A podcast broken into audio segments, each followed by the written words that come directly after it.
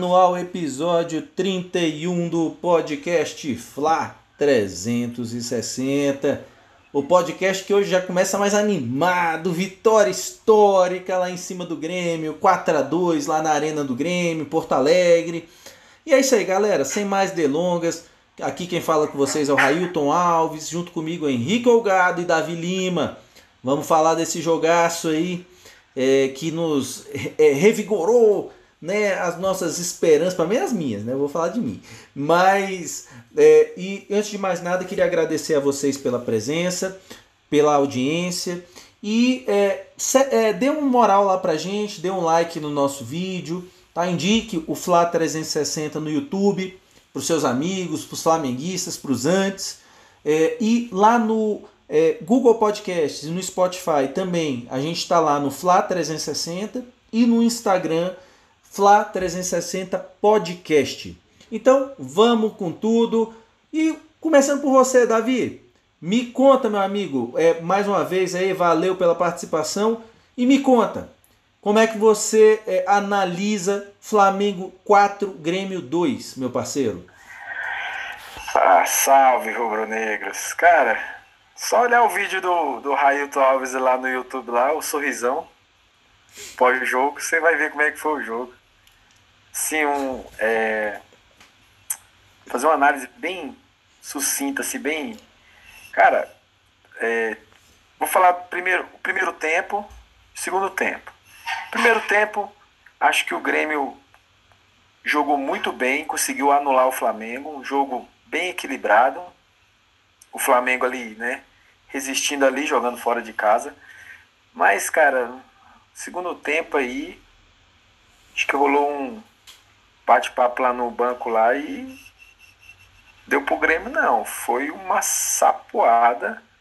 Flamengo jogou a lá 2019. Eu vi um Flamengo que eu não via há um ano.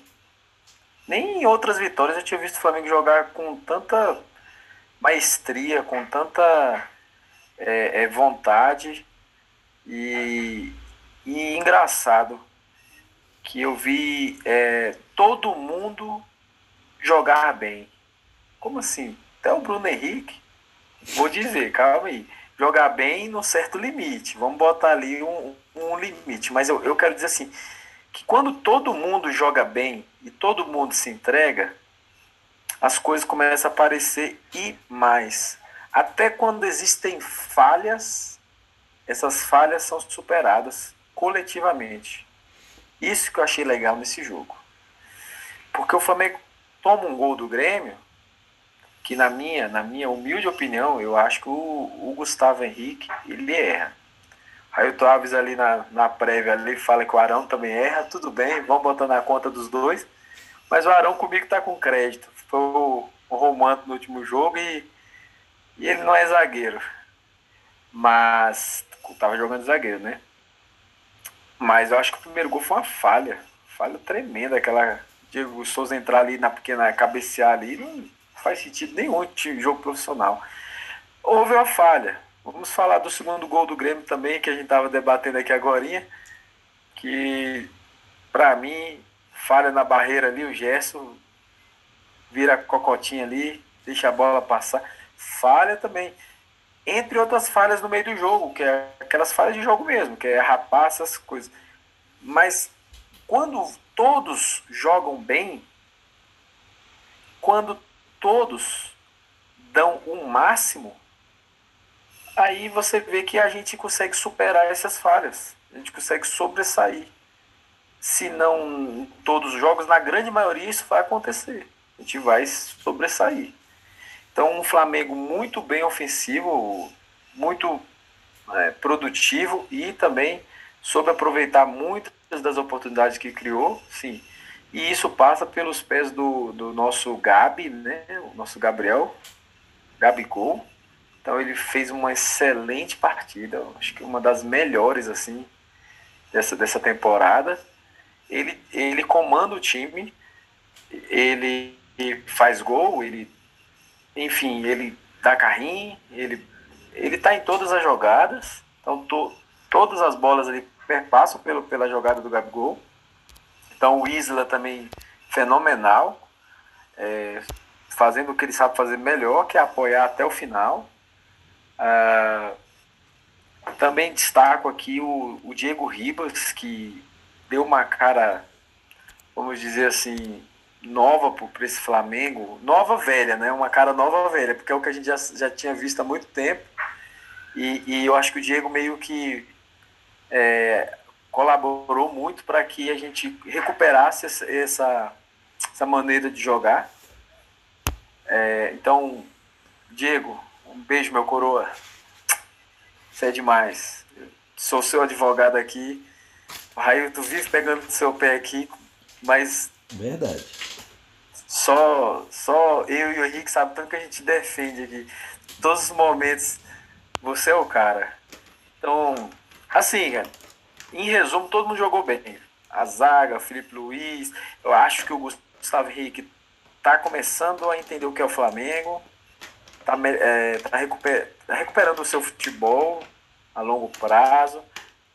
Pode ser que ele venha colaborar muito ainda para o Flamengo. Mas é, é isso. Sim, para mim uma partida memorável.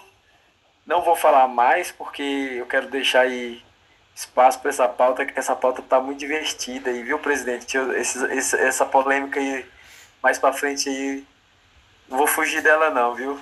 Vamos que vamos. Segue o bonde. Valeu, Davi. E para você, Henrique, me conta o que você ouviu do jogo, né? Que você acompanhou pela, pelo rádio, pá. Me conta, o que, que as ondas do rádio te contaram desse jogo, meu parceiro? Fala nação! Aqui é Flamengo! Cara, eu estava nas ondas do rádio acompanhando o Grêmio Flamengo. E para mim, a, a, única surpresa foi que o Renato Portaluppi não cumpriu a promessa dele, né? Na coletiva ele falou assim: vou colocar todo o sub-23 para jogar, vou colocar o reserva, vou colocar. O, o presidente deixou. Aí ele me chega, aí eu, pô, pego aquela notícia e falo, cara, vamos atropelar o Grêmio. Pode olhar aí no último podcast aí, falei 4 a 0 Aí o Renato Portaluppi me chega com o time todo titular e o Diego Souza.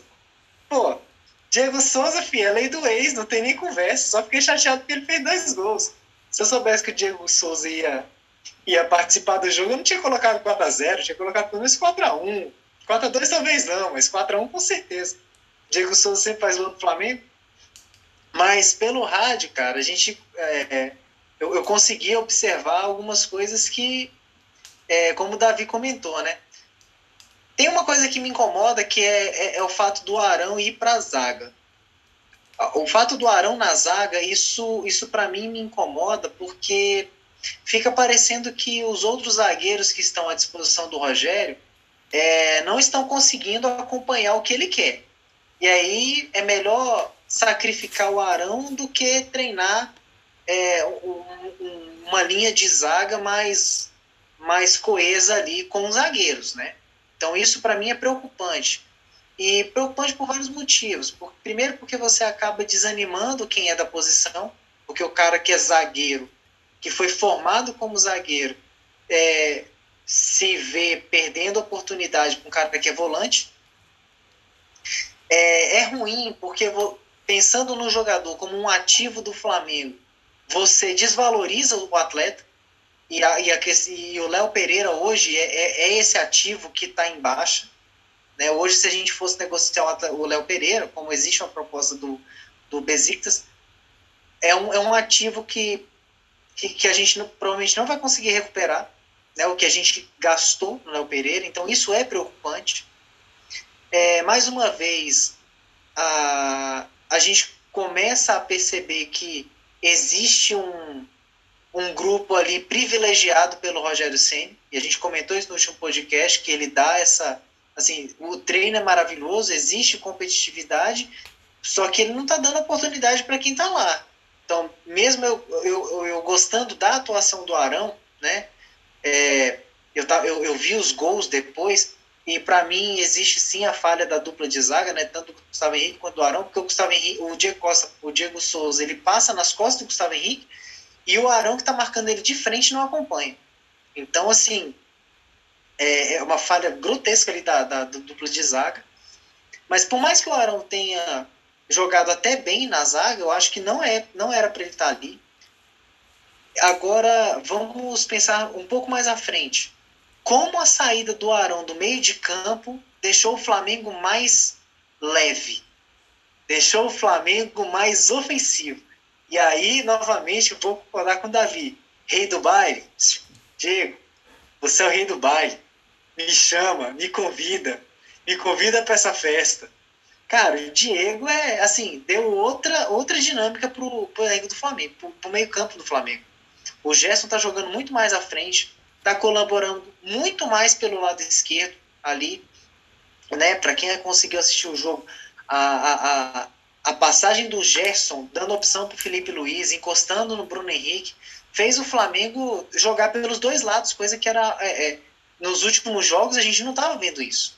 O Flamengo ele era muito capenga mesmo, assim. Você via muitas jogadas de um, de um lado e do outro nada, né? Então é, a saída do Arão do meio campo e a entrada do Diego, né? é, fazendo com que o Flamengo nessa reta final retome uma postura que a gente não via do Flamengo há muito tempo, né? A gente a gente está acompanhando, a gente está vendo um Flamengo com vontade de vencer. Não é vontade de jogar futebol, não é vontade de vencer. E isso é algo, por exemplo, que no jogo do Atlético Paranaense a gente não viu. O jogo do Atlético Paranaense foi um jogo apático. O Flamengo não, não, não tinha mais a intenção de, assim, não entrou querendo vencer, tesão de caramba, não, vamos vencer. Então, a, a, a ausência do Arão no meio-campo, ela é, ela, ela é uma mudança muito positiva, tá? É, e Henrique, um pouco... Henrique, rapidinho, deixa eu só te interromper, porque isso é muito importante, cara. Eu até coloquei aí, você não... Sim, eu já ia comentar. Mas é, mas é porque, olha só, nessa época que eu, desse episódio aí, episódio 10, que a gente, você pediu a saída do Arão, coincidiu com ele ter machucado e o João Gomes jogar. Então não acredito em coincidência não. Desculpa, eu só joguei a bola para você cortar. Ex exatamente. Então a gente já havia pedido a saída do Arão desse meio campo, justamente porque a gente precisava de, de gente na frente. A gente precisa. Pra, gente, para ganhar jogo, a gente precisa de gol. Para fazer gol, a gente precisa de gente próximo da área. Não adianta ter o Gerson, que é um, um cara que organiza muito bem o time, jogando para trás da linha do meio de campo. O Gerson contribui muito, muito mais à frente. A, a gente já assistiu outros jogos onde o Gerson caiu para a meia esquerda ali e ele fez jogos maravilhosos. Quando ele foi para meia direita, foi uma porcaria. Mas, é, justiça seja feita, né? Mas o Gerson ali à frente é, é sensacional. E aí, olhando o, o, outros aspectos né, de outros jogadores. O Everton Ribeiro fez uma boa partida. Não estou falando só pelo gol, tá? mas assim, ele, ele fez uma partida adequada para o nível dele. Tipo assim, quando o Everton Ribeiro joga mal, a gente espera que ele jogue daquele jeito. Esse é um nível Everton Ribeiro que a gente está acostumado. Né? Não, não pelo gol, mesmo que ele não fizesse o gol. Né? E ele teve a oportunidade de fazer outro, já no, no segundo tempo, numa numa jogada do Bruno Henrique, ele ganha do Kahneman, ele toca para trás, o Everton Ribeiro chega batendo de primeiro e joga para fora. Mas essa, essa é partida que a gente quer do Everton Ribeiro. Quer, a gente quer vê-lo mais decisivo. E aí não me canso. É bullying, é perseguição. Bruno Henrique. Meu pai eterno. Gente, para vocês entenderem o ranço que eu tô do Bruno Henrique, eu vou falar de um lance, eu acho que foi o primeiro, não, eu acho que foi o segundo ataque do Flamengo, que foi um escanteio. Que o Gustavo Henrique quase faz um golaço de voleio. Uhum. Eu, eu acho que foi o segundo ataque do Flamengo. O Gustavo Henrique, na, na, na jogada de escanteio, ele quase me faz um golaço de voleio. Quase. E no rebote, a bola cai no mesmo voleio pro Bruno Henrique. O Bruno Henrique isola a bola. Uhum. Então, o nível, do, o nível de escrotidão do Bruno Henrique tá tão grande que a, é capaz do Gustavo Henrique conseguir me fazer um, um gol de voleio E o Bruno Henrique não consegue me acertar um chute no gol. E foi um lance que se o Mateuzinho não mete a bola, que ele foi corajoso pra caramba. Tanto é que ele ficou grog depois da, da pancada que ele tirou de cabeça, tirou de cabeça, né? E É, ia no gol, cara. E o Vanderlei nem ia nela, cara. o Vanderlei só rezou. Foi. Só fez a oração ali e falou que tire. Aí o São Mateus, né? Já apareceu lá e Foi. Te- meteu a cabeça na bola. Eu não sei se o Matheus meteu a cabeça na bola ou se a bola acertou a cabeça do Matheus. Eu fiquei nessa dúvida.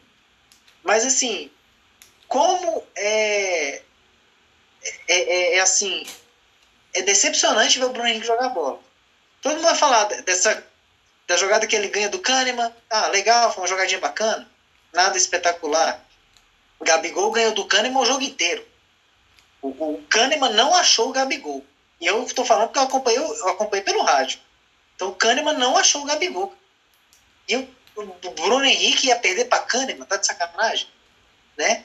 Ah, mas o Bruno Henrique deu aquele passe que o Gabigol passou para trás e, e rolou pro, pro Arrascaeta fazer o gol. Cara, mas aquilo ali é jogada de pelada, pô. Na pelada a gente faz aquilo ali. Nada de espetacular. Então eu achei muito pouco assim o que eu ouvi do Bruno Henrique, né? E aí para finalizar, eu vou passar a estatística aqui de finalizações, né? Teve um podcast que que a gente venceu, eu não vou lembrar qual foi, e uma das perguntas que a gente, um do- do- dos temas que a gente levantou foi o seguinte: o Flamengo hoje jogou 15 minutos. E a gente foi lá e fez dois gols, três gols e matou o jogo. Alguma coisa assim. Eu não vou lembrar agora qual foi o jogo que a gente fez, que, em que a gente comentou sobre isso. E aí o, o tema foi: o Flamengo hoje mostrou que em 15 minutos a gente consegue resolver o jogo. Isso é um recado de medo para os outros times? Eu falei assim: é. É. E é um recado para o próprio elenco do Flamengo, que a gente não precisa jogar 90 minutos para vencer o jogo. Se a gente jogasse 15 minutos, mas jogasse, a gente atropelava qualquer time do Campeonato Brasileiro e a gente tinha condições de ser campeão. E no jogo do Grêmio foi exatamente isso que aconteceu. Como o Davi falou, a gente engrossou o caldo no, no primeiro tempo, o jogo foi, foi muito pau a pau. Mas no segundo tempo que a gente resolveu jogar 20 minutos, a gente acabou com o time. E para finalizar, minha, a, duas, mais duas coisinhas. Nós, nós, pelas estatísticas, a gente mandou seis bolas no gol, né, seis bolas na meta, e fizemos quatro gols. Gente, quatro em seis, a gente está falando de quase 70% de aproveitamento. É, é- é absurdo isso. E o Vitinho, né, falando um pouquinho da, da entrada do Vitinho, ele deu sorte naquele gol do Isla, viu?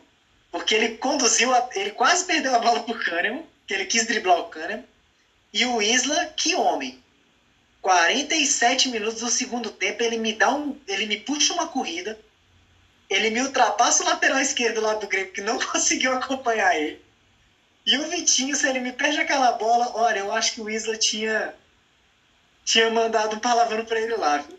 Porque o Isla correu, esperou aquela bola, o Vitinho quase perdeu. Mas o Vitinho deu uma, uma boa metida, uma boa segunda chance, né? Ele teve uma segunda chance para aquela bola, meteu a bola bem metida ali, e aí saiu o gol do, do Isla, que eu acho que o Isla também deu um molezinho ali, porque eu acho que ele já nem acreditava mais na jogada. Para mim, ele tinha que ter dado de primeira no segundo pau, porque o Queixada tava lá babando por aquela bola. Tá? Mas eu acho que aquele quarto gol do Flamengo ia sair de qualquer jeito. Tava, a gente teve muita. Assim, aque- aquele lance tinha tudo para dar certo.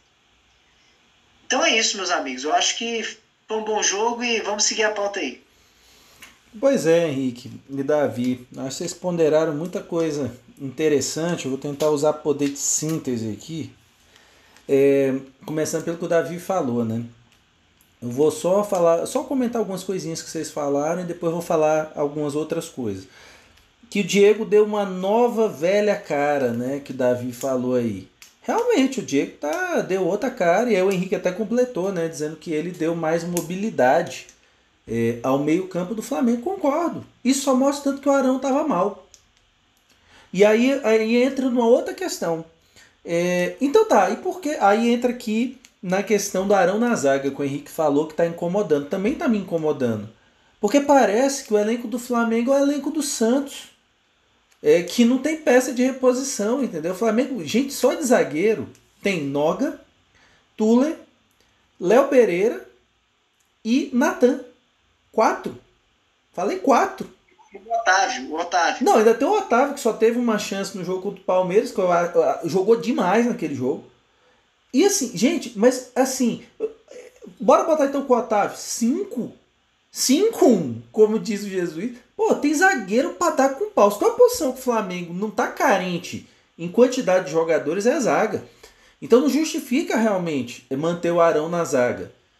Num, num quebra-galho, numa eventualidade de algum jogo, ok. Mas. e, e, o Rodrigo Caio também, né? Assim, você não contou com o Rodrigo Não, Caio, eu não contei o Rodrigo Caio porque ele tá machucado. Mas tô falando assim, nesse momento. Não, eu, né? Mas ele escalou Rodrigo Caio e Arão já no jogo. Ah, também. Dupla, não, só pra... Então aumenta a minha conta para seis, então, né? Porque ainda bota o Gustavo Henrique nessa. Então, assim, bem, bem lembrado, Davi.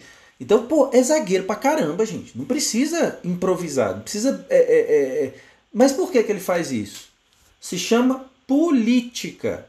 Política. Porque o Arão tem 299 jogos no Exatamente, para agradar a galera que já tá mais, os veteranos da casa. Então não, ele não é assim, o Arão não pode ficar fora, assim como o Everton Ribeiro não pode ficar fora, assim como o Bruno Henrique não pode ficar fora. Ou seja, o critério é técnico? Não. A verdade é essa, não. Então por isso que ele mantém essa, é, é essa questão lá na zaga, né? Então assim, e acaba tocando em outro ponto que o Henrique falou, que desestimula a competitividade do elenco. Porque o cara que tá no banco, o próprio Pedro, fica, pô, caramba, eu entro, meto gol, no próximo jogo eu vou estar no banco. Vou pro banco de novo, vou lá ver o Bruno Henrique errar tudo de novo, vou ver o Everton Ribeiro não produzir nada de novo. Então, gente, é, é um problema, isso é um problema de elenco, né? É, e outra coisa né, que o Henrique falou é muito interessante, né? Que o Flamengo jogou bem pelos dois lados. Aí eu vou entrar na minha parte, agora eu vou falar outras coisinhas, outras cocitas é, sobre a questão tática. Houve uma mudança tática do primeiro para o segundo tempo. Primeiro tempo o Flamengo jogou no 4-2-3-1, que aí entra no, nesse ponto que o Henrique falou, do, que o Flamengo estava jogando penso, como se fala aqui em Brasília, né? Quando você solta a pipa, a pipa só vai para um lado, né? É, o Flamengo estava torto. Que eu até brincava, né? Que era um 4-2-3-1 variando para um 4-4-2 torto. Porque enquanto o Bruno Henrique ficava lá atarrachado lá na ponta esquerda, lá no cantinho do, do, do campo, o Everton Ribeiro fazia meia direita. Então você não tinha nem um 4-2-3-1, nem um 4-4-2. Era um 4-4-2 torto, no fim das contas, ou um 4-2-3-1 torto. E aí, no segundo tempo, há uma mudança tática. Que aí o Rogério Ceni cumpre a promessa do dia que ele é, foi apresentado né, no Flamengo, que era jogar a lá Jesus. Jesus não jogava no 4-2-3-1. Jesus jogava no 4-1-3-2.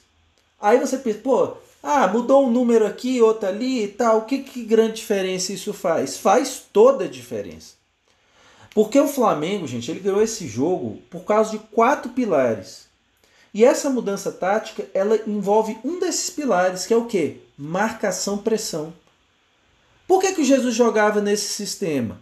Porque ele tinha sempre cinco jogadores no campo do adversário. Com menos de cinco jogadores no campo do adversário, é muito difícil você fazer uma, uma marcação pressão sufocante no adversário. E o Flamengo fez no Grêmio. Gente, se vocês olharem, no segundo tempo, olhem os melhores momentos. E vejam, no segundo tempo, qual foi o primeiro melhor momento do Grêmio? Foi o chute do Diego Souza, gente. A falta que ele faz o gol. O Grêmio não chutou no gol do Flamengo. O Grêmio não viu a cor da bola durante 20, 25 minutos. Não viu a cor da bola. Por quê? Porque o Flamengo estava jogando com essa disposição tática com cinco caras socados no campo do Grêmio. Sufocando o Grêmio. E aí, quando o Diego, o Diego, o Diego Ribas ainda avançava como primeiro volante, aí eram seis no campo do adversário. E quando o Isla ainda entrava no campo dele, era sete no campo do Grêmio. O Grêmio não tinha pra onde sair, gente. Até porque tinha um centroavante lento, que era o Diego, o Diego Souza. Não tinha um PP para fazer a ligação. O Ferreirinha tava mal pra caramba. Então, assim, o Grêmio ficou sem saída de jogo. O Flamengo bloqueou todas as saídas de jogo do Grêmio. Ferrou o Grêmio. E faz gol. Um, dois, três. Ainda perde gol. Gerson ainda teve chance de gol. E o time vai perdendo. E, e pressão, sufoco. É, o Grêmio ficou atordoado. Então, esse é o primeiro pilar da vitória. Para mim, foram quatro pilares. Primeiro, marcação, pressão. Lembra do jogo contra o Atlético Paranaense? Quantas vezes o Flamengo fez marcação pressão em cima do Atlético Paranaense? Não fez. Por isso que o jogo foi tranquilo para o Atlético Paranaense. Por isso que o jogo do Ceará foi tranquilo para o Ceará. Então, assim, o Flamengo fez é, essa marcação pressão, para mim é o primeiro pilar da vitória. Segundo, competitividade. Aí eu boto na conta do Gabigol. Como o time foi com tesão para ganhar do Grêmio. Ô tesão. Eu tava, eu tava em casa aqui feliz da vida vendo o jogo. Falei, rapaz, se esses caras fizessem isso 70% dos jogos do Campeonato Brasileiro, o Flamengo já era campeão brasileiro essa altura do campeonato. Pô. Então assim, o Flamengo passou o carro em competitividade. Os caras estavam. O Flamengo tava bloqueando as cobranças de lateral do Grêmio. Então, assim, chegou nesse nível que você não via. Flamengo lento, Flamengo entregue. E o Flamengo fez um bom primeiro tempo. O Flamengo fez um mau primeiro tempo, não.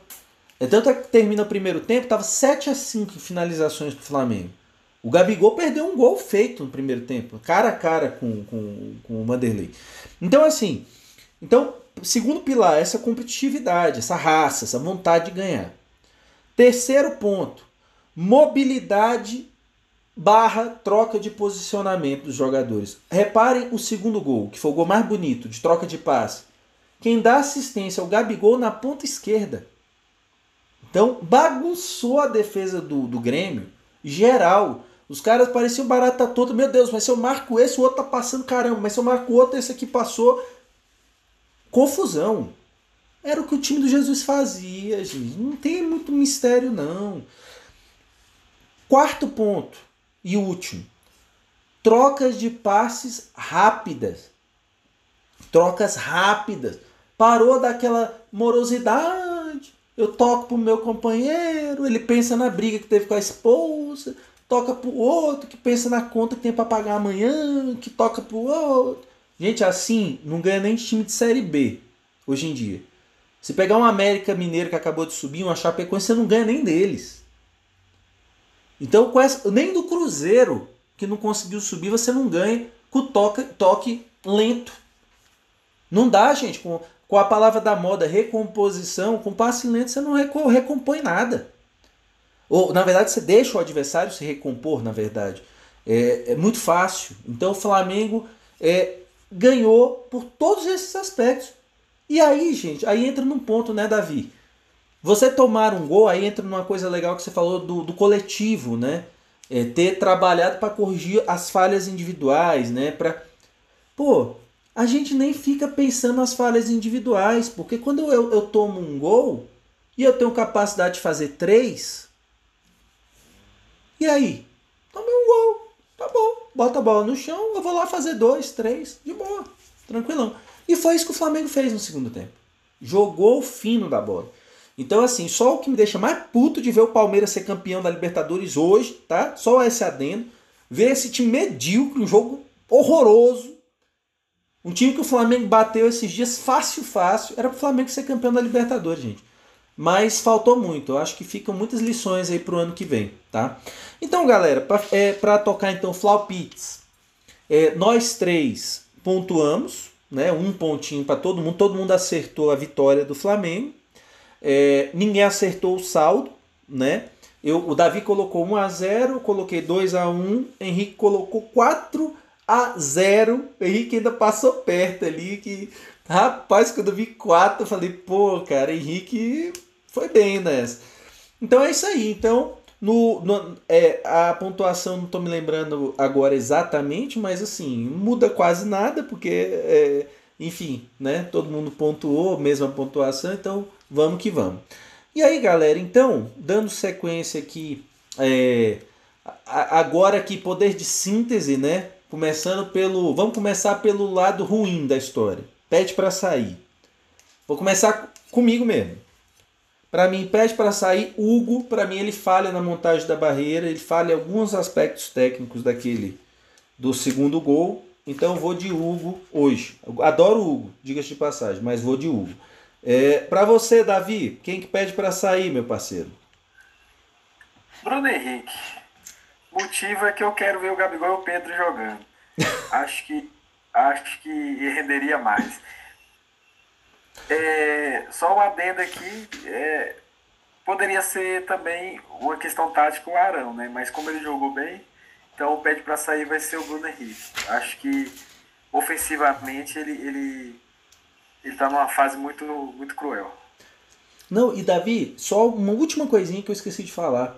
Com essa mudança tática, o 4-1-3-2, só prova que Pedro e Gabigol podem jogar juntos. Só isso. É, é só o que eu acabei esquecendo de falar, tá?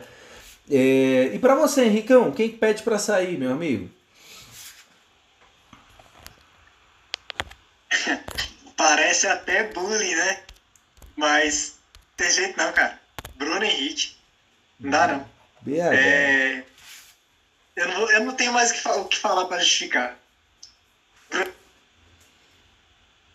Bruno Henrique, beleza. E Henricão, aproveitando teu embalo aí, e quem honrou o manto para você, meu parceiro? Ah, hoje eu posso chamar o cara de Gabigol, Gabi Assistência, Gabi Tesão, Gabi qualquer um aí. Gabigol, monstro, homem do jogo. E para você, Davi? É o fera do baile, Gabigol. Chegou a quinto maior artilheiro do, da, da história do Flamengo lutando para ser pelo menos o segundo. Olha, é pelo menos assim. Então, para finalizar, vai ser fácil hoje, sem, sem muitas polêmicas. O Romanta eu vou botar naquele cara que tem a maior média de gols pelo Flamengo em campeonatos brasileiros na história, ultrapassando Zico e Romário, chamado Gabi, Gabigol. É por isso que ele é, é, todo jogo ele sai, cara. Porque se ele se chamasse Gabi Recomposição, ele tava todo jogo, mas não chama, então é Gabigol, aí não, não, não pega bem com, com o chefe lá, né? Mas aí, galera, então, depois dessa vitória, aí volta a perguntar para você, Henrique, você acredita no título? Estamos a quatro pontos do Inter, tendo um confronto direto em casa contra o Inter. Quatro pontos. É, e aí, você acredita que o Flamengo pode ganhar? São duas perguntas bem objetivas. Você ainda acredita no título? Você que estava mais descrente aí até o último podcast. E você acha, se o Flamengo for campeão, esse título brasileiro salva a temporada 2020? Tá, vamos lá. Se eu acredito no título? Não, acredito não. Isso aí tá parecendo o canto da sereia aqui, ó. Ah, não, é, gente, o Flamengo só mostrou que gosta de jogar bola contra time grande. E a gente vai acabar tropeçando. A gente vai tropeçar no Vasco, que a gente vai, vai acabar tropeçando no São Paulo, que a gente tomou vareia atrás do outro esse ano. Quer dizer, esse ano não, essa temporada, né? É, esse jogo contra o Inter em casa, a gente não vai. É muito provável que a gente não vença o Internacional. Eu, eu, não, eu não consigo acreditar nesse título do Flamengo, não. Tá? Eu acho que a gente ainda tem mais chance de tropeçar do que de acertar. Até porque o Rogério Ceni, vamos combinar, essa mudança tática que aconteceu aí nesse jogo do Grêmio, quantas vezes a gente viu isso acontecer? E o cara não consegue treinar Gabigol e Pedro junto? Você já imaginou jogar contra o Internacional no Maracanã precisando ganhar? Precisando ganhar. Vamos, vamos supor que a gente chegue ali no, no confronto contra o Inter e se a gente vencer o Internacional, a gente assume a liderança para ir para a última rodada contra o São Paulo. Aí a gente está lá, precisando ganhar. Você acha que ele vai me entrar com Gabigol e Pedro? Ele não vai. Não vai. Então, eu não acredito. Se o título brasileiro salva a temporada do Flamengo, aí depende. Se a gente olhar o futebol, salva não. Porque vai ser tipo assim, vai ser aquele título que nem o Palmeiras ganhou a, a Libertadores hoje. É tipo aquele, foi aquele, aquela Libertadores mais fácil que a gente já acompanhou na história. Né? A gente que, que acompanha Libertadores há muito tempo. Acho que foi a Libertadores mais fraca de, de competitividade mesmo. que, que a gente já assistiu. Então, o título do Palmeiras, mérito ao Palmeiras que venceu, mas assim, ridículo, tá? Então, o Flamengo sendo campeão brasileiro vai ser a mesma coisa do Palmeiras na Libertadores. Tipo assim, fez uma campanha pífia, é, fez uma arrancada no final que para nós poderia ter sido a campanha toda. E aí isso só vai mostrar para a torcida e para os atletas o quão medíocre eles foram esse ano. Então não, não, eu acho que não, não salva não. Agora, é, da parte financeira, ajuda. Né? Eu acho que a premiação aí deve rolar em uns. Eu não lembro agora. Eu acho que é 30 mais milhões. 10 milhões 20, o 20 campeão, milhões, o coisa campeão assim, é né? 30 e poucos milhões. É. Então, assim, eu acho que financeiramente ajuda. Diminui o rombo, mas é, futebolisticamente falando, acho muito pouco. Acho que vai, só, só vai mostrar o, o quão medíocre o elenco foi, a diretoria foi. Todo mundo fez assim um trabalho pífio. assim. Essa, é- essa é a ideia. E para você, Davi, você acha que ainda dá para ganhar o Octa? E se ganhar o Octa, a temporada 2020 valeu a pena? Eu acho que também não dá. E o time do Flamengo, ele tá em evolução ainda. Infelizmente, contratamos um técnico que é, que é goleiro e paulista, né? De time paulista. Então, assim, as prioridades do treinamento do Rogério é bem clara. É treinar zagueiro, botar volante para jogar de zagueiro. E aí a coisa, a coisa não vai, não vai para frente até o final de- dessa temporada, não. Vai ter muita coisa ainda para o Flamengo melhorar. Dá um exemplo. É, essa questão do meio de campo, de tirar o Arão, a gente viu que funciona, né? A questão de jogar o Pedro com o Gabigol, tirar o Bruno Henrique. Então, essas alterações, o, o, a questão do, da meritocracia que também é, é, não é do Rogério ainda, ele está priorizando aí da patotinha lá, a velha guarda da portela do Flamengo. Então, assim, é, é muita coisa assim que tem que ser melhorada para a gente ter um resultado a curto prazo. E aí o que o Henrique falou, o Flamengo vai tropeçar. Entendeu? Então, assim, dificilmente o Flamengo vai conseguir. Vai, vai lá, vai ganhar do Inter, pode ganhar, vai ganhar do São Paulo, mas vai tropeçar com o Vasco, vai tropeçar com o time pequeno. Então, é, eu não acredito. Pode ser que venha ser campeão, mas no meu ponto de vista, eu acho que, que não dá pra gente, não. Em relação se, se fosse campeão, salvaria o ano, esse podcast aqui, ele, ele nunca foi um podcast de analisar nem placar e nem o, o, o, sucesso através de título, né? É, futebolisticamente, a gente foi um retrocesso o ano de 2020, né? Foi um retrocesso. Tanto dentro de campo quanto fora de campo. Então, acho que não salvará o, o nosso ano, não. Tá? É, agora, seria interessante se ganhasse o brasileiro, pela questão financeira, né? Do, de ganhar o prêmio, e também porque daria a chance do Flamengo quebrar um recorde que nunca aconteceu, que é ser campeão no ano de 2021 de dois brasileiros. Esse ano também. Aí ia ficar show de bola. Aí a gente poderia zoar todo mundo aí. aí, aí ia ser show. Mas de resto, acho que não vai dar, não. Entendeu? É isso aí. Não, entendi. É, pois é. Eu já sou da turma do. Eu tô indo no canto da sereia. Canta, sereia, canta. Eu tô me jogando de braço aberto pra sereia, rapaz. Pra mim dá, hein? Ainda dá. Porque o campeonato é muito ruim, cara. Muito ruim.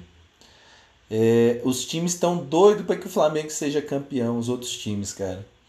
Então, mas a tabela do Flamengo, ela é muito parecida com a do Inter, né? Até a última rodada. Os adversários são praticamente iguais. Então, acho que dá. E, e vamos ver, né? Vamos ver, jogo após jogo. É, mas ainda acho que dá, gente. É, juro para vocês, depois desse jogo.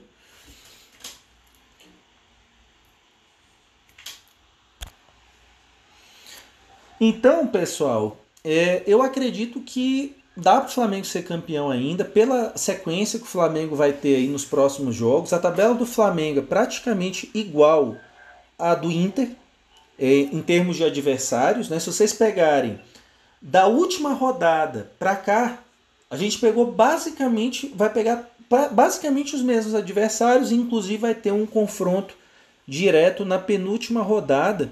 Né? Vou até compartilhar aqui minha tela é, com essa tabela. Vocês estão vendo aí bonitinho? Sim.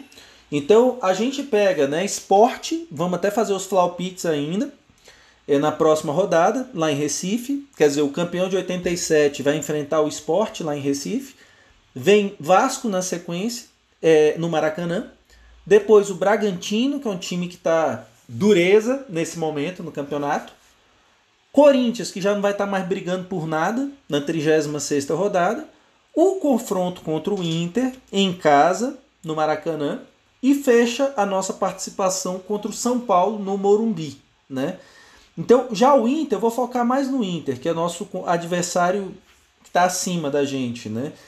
Então, vocês podem reparar, os adversários nessa sequência até o fim, eles pegam Bragantino, Esporte Vasco e Corinthians. Eles pegam quatro adversários iguais a gente e nos pegam também. Então vão ser cinco adversários em comum dos últimos seis. E todos os quatro é, primeiros colocados jogam três jogos em casa, três jogos fora. Então é, o Flamengo nos próximos três jogos vai fazer dois fora Flamengo e Atlético estão nessa situação nos próximos três jogos, pegam dois fora, só que dos últimos três eles pegam dois em casa. Né? Eles têm essa vantagem de terminar mais em casa do que fora. Então é isso, gente. Então, assim, para mim, por conta dessa é, projeção, acho que está muito aberto. Porque, o, por exemplo, as duas próximas rodadas, o Inter perder ponto para Bragantino e Atlético, para mim, é algo muito possível de acontecer. Eu acho que é mais provável de acontecer isso do que o Flamengo perder ponto para Esporte e Vasco, na minha opinião.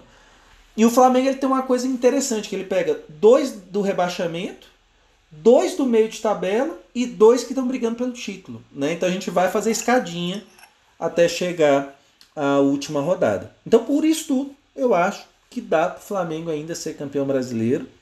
Mas se for o Flamengo que jogou contra o Grêmio, se for o Flamengo que jogou contra o Goiás, que jogou contra o Palmeiras, agora se for o Flamengo que jogou contra Ceará, Atlético Paranaense, Atlético Goianiense, aí ferrou, aí não tem chance mesmo. Tá? Mas então é isso, galera. É, e para finalizar então o episódio, Flaupits. Henrique, eu tô vendo que você tá ávido para falar os seus flaupites de Flamengo Esporte, meu parceiro. Me conta. Quanto é que vai ser? Me diz aí. O pai Henrique tá dando quanto aí? É, qual é a previsão aí para esse jogo, meu parceiro? Ah, jogo lá na Ilha do Retiro lá é. Vamos. Bom. Acho que vai. Eu vou de sapuada de novo, meu irmão. Nós vamos meter 3x0 lá, também não. Aqui, se for para ser campeão, vai começar assim, é na bada sapuada. Não vai ter esse negócio de jogo apertado, não. Se não for na bada sapuada, pode esquecer, eu mantenho minha opinião de que a gente não vai ganhar nada, não vai dar para ser campeão, não. Miga, agora, agora assim, ou a gente mete a sapuada e vai ser campeão, ou então esquece. É tudo ou nada, então. Não, é, é, que, é que nem jogar poker. Ou bota as fichas tudo lá, All in. ou, irmão, guarda, joga as cartas no monte e pega a próxima. Pô, então é isso aí, Davi. E Davi, você, você que é o rei dos flaupites aqui do, do, do, do podcast, meu parceiro, me conta. É, dessa, dessa temporada, né? É, rapaz, eu queria ser a tabela do Atlético aí, rapaz. O Atlético é só mamão. É. Mas assim. Verdade. É, contra o esporte, eu vou de 2 a 0 Tia, Tia das Neves não vai fazer gol, não ser 2 a 0 Pois é, vocês estão pessimistas e todo jogo crava vitória, pô. Não tô entendendo mais nada.